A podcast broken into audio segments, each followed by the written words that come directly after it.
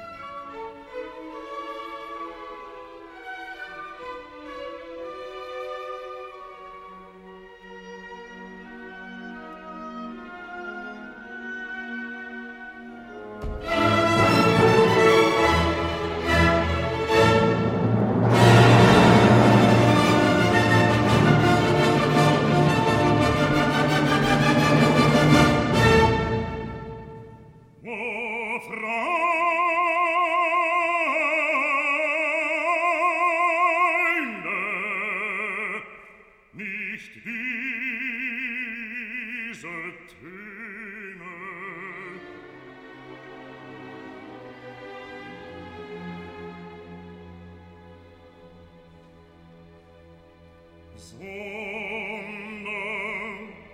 lass uns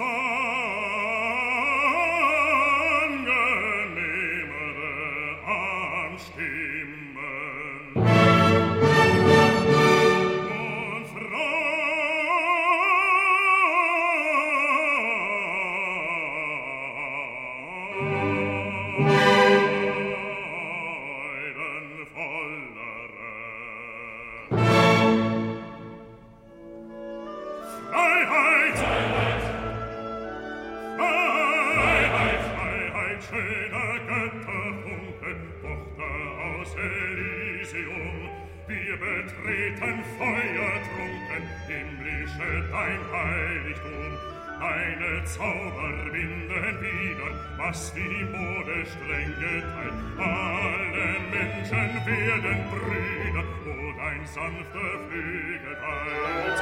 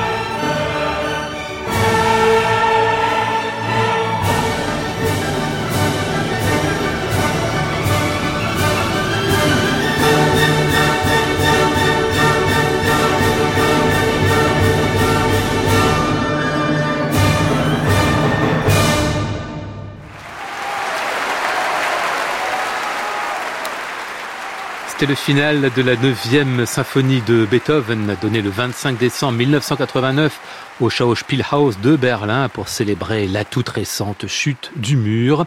Leonard Bernstein était à la direction, en soliste John Anderson, Sarah Walker, Klaus König et Jan Hendrik Rotering, des musiciens de l'orchestre de la radio bavaroise, de la Staatskapelle de Dresde, du Kirov de Saint-Pétersbourg, du Symphonique de Londres, Philharmonique de New York et Orchestre de Paris, des choristes de la radio bavaroise, de la radio de Berlin et de Dresde. Un disque de légende à retrouver sur le site de France Musique et sur l'application Radio France.